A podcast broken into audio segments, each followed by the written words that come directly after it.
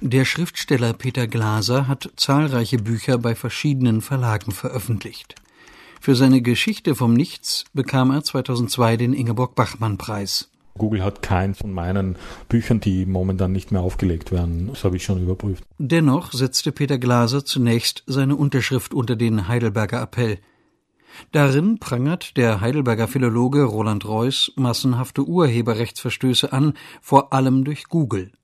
Der Suchmaschinenriese hat rund sieben Millionen Bücher eingescannt und auszugsweise im Internet veröffentlicht, allerdings ohne die Urheber zu fragen. An diesem Wochenende werden die meisten deutschen Autoren bei einem Treffen in München ihre Interessen bündeln, um nicht unterzugehen gegen Google. Der US-Konzern würde geistiges Eigentum entwenden, klagt der Heidelberger Appell und warnt, das verfassungsmäßig verbürgte Grundrecht von Urhebern auf freie und selbstbestimmte Publikation ist derzeit massiven Angriffen ausgesetzt und nachhaltig bedroht. Bis heute haben über 2300 Künstler den Heidelberger Appell unterschrieben. Darunter bekannte Schriftsteller wie Siegfried Lenz, Hans Magnus Enzensberger oder Daniel Kehlmann. Renommierte Wissenschaftler wie der Historiker Hans Ulrich Wähler und Journalisten wie Michael Naumann, Herausgeber der Zeit. Sie alle hadern damit, dass traditionelles deutsches Urheberrecht im Internet kaum mehr durchzusetzen ist. Der Schriftsteller Peter Glaser. In dieser ganzen Diskussion in den letzten zehn Jahren spielen wir, die Urheber, die Musiker, die Autoren die geringste Rolle. Da war dann eben auch bei diesem Heidelberger Appell sozusagen so mehrere Stränge, die so an einen Punkt geführt haben, wo ich ein Gefühl der Empörung, und das ist eigentlich immer die schlechteste Voraussetzung, wie man weiß, entwickelt hat. Deswegen habe ich auch unterschrieben und da war schon ein bisschen was Unüberlegtes auch mit dabei oder eine gewisse Erbitterung, wo ich gesagt habe, jetzt muss irgendwie mein Punkt gesetzt werden. Dann aber merkte Glaser, was er noch unterschrieben hatte. Der Heidelberger Appell schießt nämlich nicht nur gegen Google, sondern auch gegen Open Access eine globale Wissenschaftlerbewegung, die durch Steuern finanzierte Forschung frei im Netz zugänglich machen will. Denn auch deutsche Wissenschaftsgesellschaften wollen, dass vom Staat geförderte Forscher Online-Veröffentlichungen in Betracht ziehen. Die Bürger sollen lesen können, was sie bezahlt haben.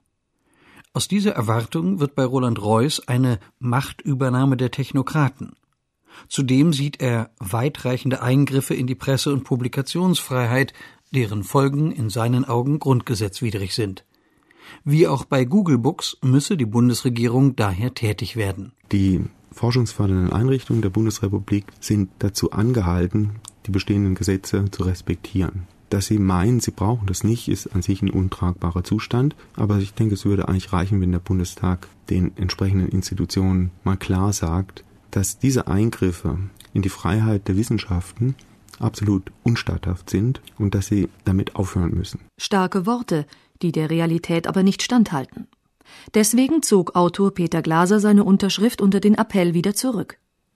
Denn auch er fragt, was hat die umstrittene Massendigitalisierung von Büchern durch ein privates Unternehmen zu tun mit Open Access, einer Bewegung von Wissenschaftlern, die wollen, dass sich ihr Wissen unter dem Schutz des Urheberrechts möglichst frei verbreitet.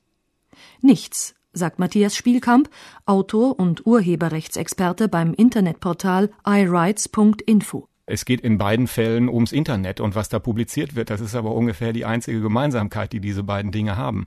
Und äh, deswegen haben, glaube ich, auch so viele das unterschrieben, weil viele sehen, das, was Google da macht, das ist uns nicht geheuer und damit muss man sich auseinandersetzen. Und dem stimme ich völlig zu. Aber dann das Kind mit dem Bade auszuschütten und zu sagen, Open Access ist gefährlich und bedroht die Wissenschaftsfreiheit, das geht einfach viel zu weit. Der Heidelberger Appell hat dem seit Jahren andauernden, verbissen geführten Kulturkampf des digitalen Zeitalters eine neue Dynamik verliehen. Gestritten wird über den Umgang mit geistigem Eigentum in einer Welt, die nie wieder ohne Internet sein wird. Kopieren, vernetzen, tauschen. Die Musik- und die Filmindustrie erfuhren zuerst, dass sich traditionelles Urheberrecht im Netz kaum mehr durchsetzen lässt. Doch Hollywood und Co. sahen das Internet als Feind, versuchten das Alte zu bewahren, setzten auf Strafverfolgung, Abmahnungen, Kopierschutz und Internetsperren. Erst langsam erkannten sie die Chancen der digitalen Distribution und entwickelten neue Geschäftsmodelle. Jetzt ist die Buchindustrie dran mit dem Crashkurs Internet. Und die Abwehrreflexe sind dieselben.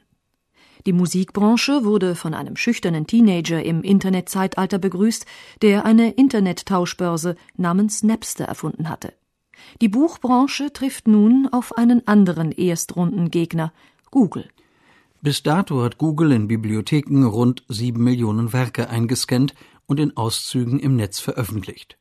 Darunter sind mehrere hunderttausend Bücher deutscher Schriftsteller und Wissenschaftler, schätzt die VG Wort, ein Verein, der die Rechte deutscher Autoren vertritt. Nach deutschem Urheberrecht wäre so eine Veröffentlichung ohne Genehmigung der Urheber eindeutig rechtswidrig. Doch Google will urheberrechtlich geschützte Werke zunächst nur amerikanischen Internetnutzern zeigen. Das ist technisch zwar schwer umzusetzen, führt aber dazu, dass der Rechtsstreit in den USA ausgetragen werden muss und somit US-Copyright gilt. Und nach amerikanischem Recht könnte Googles Massenscan durchaus rechtens sein. Daher haben sich US-Autoren und Verlegerverband auf einen Deal mit Google eingelassen. Dieser Kompromiss muss noch von einem New Yorker Gericht bestätigt werden. Dann gilt für Verlage und Autoren geschätzter 60 Millionen Bücher Wer die Abmachung ablehnt, muss sich bis zum 4. September bei Google einloggen und aktiv widersprechen. Nur dann hat er das Recht, gegen Google zu klagen, falls sein Buch gescannt wird.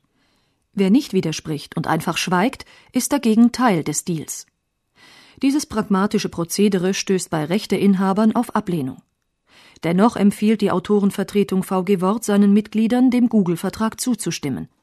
Rainer Just, Geschäftsführer der VG Wort. Ich würde den Autoren nahelegen, dass man sich innerhalb des Vergleichs bewegt.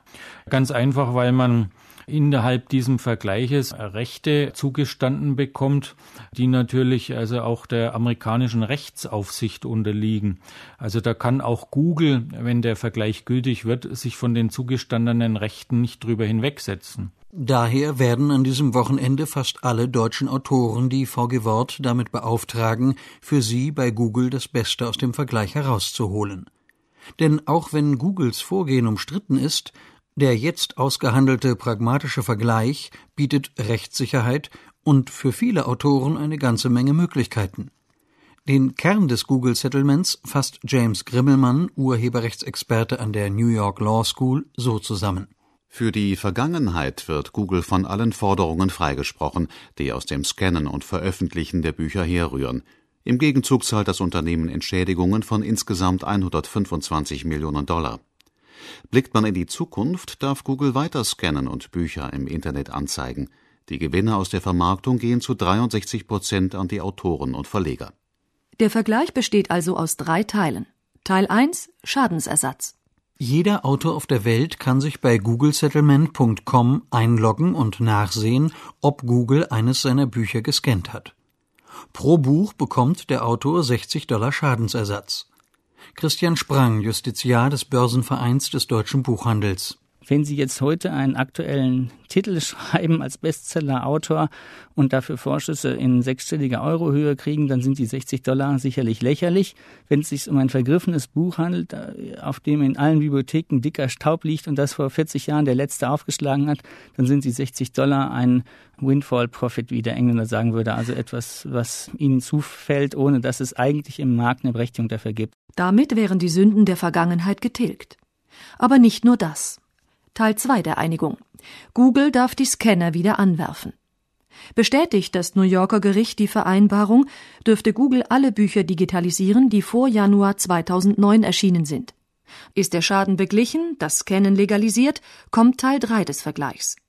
Und der dreht sich um die Frage, was darf Google eigentlich mit den digitalisierten Werken alles machen? Das hängt vom Buch ab. Ist es noch im Handel, darf Google gar nichts mit dem Buch machen es sei denn, der Autor erlaubt es. Die Mehrheit der Bücher ist jedoch nicht mehr lieferbar. Hier darf Google erstmal alles machen, es sei denn, der Autor widerspricht. In jedem Fall haben Autoren die Kontrolle. Sie können sich bei Google einloggen und für jedes Buch per Mausklick festlegen, soll eine Vorschau angezeigt werden oder nur der Titel, darf Google Werbung einblenden, darf Google das Buch verkaufen, wenn ja, zu welchem Preis und Autoren können ihre Bücher auch ganz aus dem Google-Bestand löschen. Nimmt Google mit einem Buch Geld ein, sei es durch Verkauf, Werbung oder Abonnement, bekommen Autor und Verlag 63 Prozent der Einnahmen. Das sei für viele Autoren ein gutes Geschäft, sagt Matthias Spielkamp von iRights.info. Wird heute ein Buch im Buchladen verkauft, bekommen Autoren in der Regel nicht mehr als 10 Prozent. Und wenn das zum Beispiel sich um vergriffene Bücher handelt, also Bücher, bei denen die Urheber bekannt sind, aber die sind einfach nicht mehr im Handel erhältlich, dann kann ein Autor damit im Moment keinen Cent Geld verdienen. Und wenn Google jetzt zum Beispiel da Werbung einblendet, wenn sich jemand dieses Buch anzeigen lässt oder dergleichen, dann fließt halt Geld und dann fließt das Geld an die Rechteinhaber, also an die Verlage und an die Autoren. Insofern muss man da ein bisschen vorsichtig sein, nur das Negative zu sehen. Die Mehrheit der Bücher, die Google scannen und ins Netz stellen will, gibt es nicht mehr zu kaufen. Sie verstauben in Büchereien und Antiquariaten. Darunter sind Millionen urheberrechtlich geschützte Bücher, deren Rechteinhaber unbekannt sind, weil der Verlag pleite ist oder die Erben verschollen sind. Für Bücher ist das die Höchststrafe. Diese sogenannten Buchweisen dürfen nicht nachgedruckt, verkauft oder aufgeführt werden – der Google-Deal würde diesen Bücherschatz heben, sagt Matthias Spielkamp. Der größte Gewinn dieses ganzen Unterfangens ist, dass die sogenannten verwaisten Werke wieder zugänglich gemacht werden. Das sind Bücher, deren Rechteinhaber man nicht mehr feststellen kann. Das hört sich erstmal so an, als sei das irgend so Fachdiskussion, aber das sind wahrscheinlich Millionen von Büchern, die da in den Archiven schlummern und kein Mensch kann sie lesen. Und das würde tatsächlich durch das Google Book Settlement verändert. Millionen bisher verschollene Bücher im Netz, neue Geldquellen für viele Autoren. Auch Christian Sprang, Chefjurist der deutschen Buchbranche, sieht die positive Seite einer solchen Google-Bücherei. Allerdings so großartig diese Tat kulturell ist, so geschieht es doch nicht primär aus kulturellen Motiven heraus, sondern es handelt sich um eine Firma, die als Aktiengesellschaft darauf aus ist und aus sein muss, was auch nicht verwerflich ist, eben den Shareholder Value, das kommerzielle Interesse der Anteilseigner zu bedenken. Und das heißt, Google schwingt sich momentan auf, eine Monopolstellung zu erreichen, die man als Suchmaschine derzeit zumindest in Deutschland eindeutig schon hat und die man vielleicht in äh, sozusagen demnächst auch haben könnte in einer Person als Buchsuchmaschine, als große Bibliothek, als Buchhändler und als Verleger in einer Funktion. Ein Google-Monopol auf die größte Bibliothek der Erde, diese Sorge teilt auch die US-Kartellbehörde, die sich das Google Book Settlement vorgenommen hat. Niemand, kein Unternehmen, kein Staat wird in absehbarer Zeit über eine vergleichbare digitale Büchersammlung verfügen. Zum Vergleich, der offizielle Online-Shop der deutschen Buchbranche bietet nicht sieben Millionen Bücher wie Google bereits heute, sondern ganze 100.000 Titel. Das gibt Google große Macht, die zu missbrauchen eine Kleinigkeit wäre. Wer etwa kontrolliert, ob Google Bücher zensiert? Auch stehen Datenschutzprobleme ins Haus. Wer ein Buch bei Google Books kauft und lesen will, muss sich bei Google einloggen und kann oft nur online lesen. Google weiß, wer, wann und wie lange auf welcher Seite eines Buches verweilt hat. Außerdem wird Google Kopierschutzmechanismen einführen, die genau regeln, wer was mit welchem Buch machen darf. Die größte Gefahr besteht aber in möglichen Preiserhöhungen. Das Unternehmen will Büchereien und Universitäten zwar Zugang gewähren zum größten Bücherschatz der Welt, was aber, wenn Google die Preise für diese Zugänge irgendwann verdoppelt, verdreifacht? Was soll eine Hochschulbibliothek machen? Google-Konkurrenten wird es mit dem ausgehandelten Deal nicht geben. Bis das New Yorker Gericht im Herbst entscheidet, kann der Vergleich noch geändert werden. Darauf baut beispielsweise Pamela Samuelson, Professorin an der Berkeley School of Law. Sie will Google dazu bringen, möglichen Konkurrenten Zugang zu seinem Bücherregal zu gewähren. Yahoo oder Microsoft könnten dann Lizenzen der digitalisierten Google-Bücher kaufen und eigene Bibliotheken eröffnen.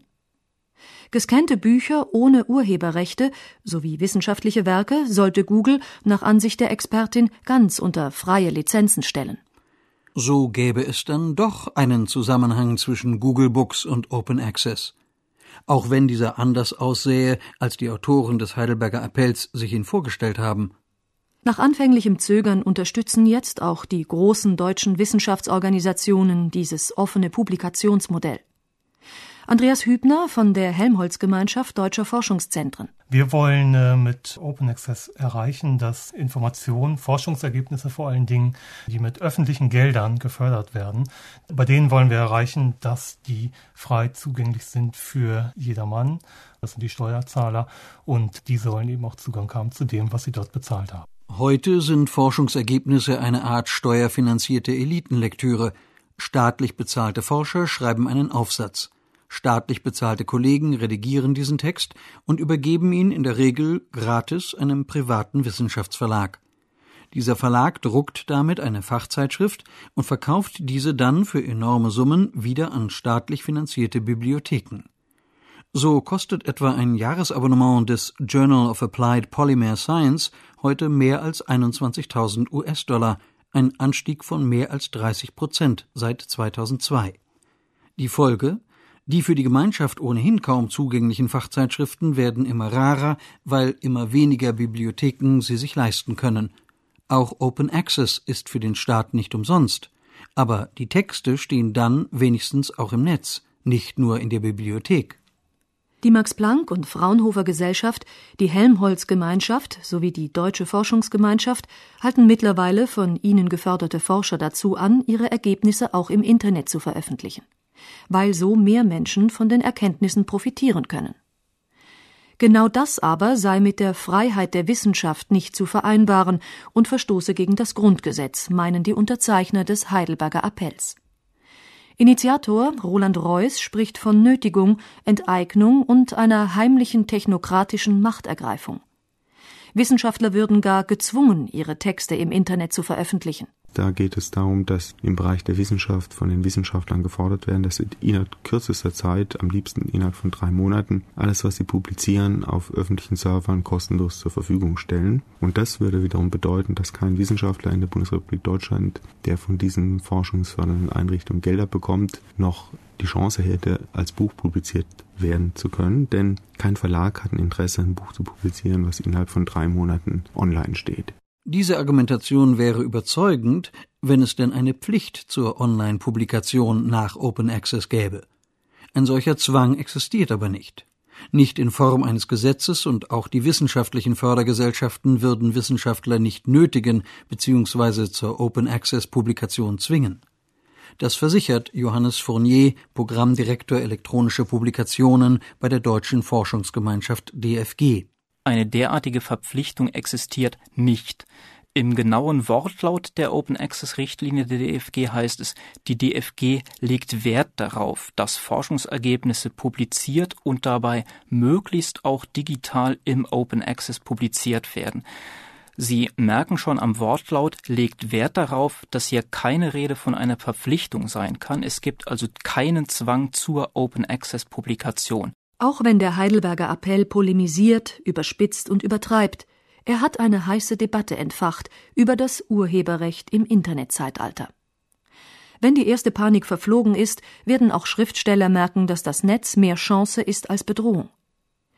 Der Google-Vergleich ist ein epochaler Vertrag, der den weltweiten Buchmarkt, ja das Kulturgut Buch insgesamt radikal verändern wird.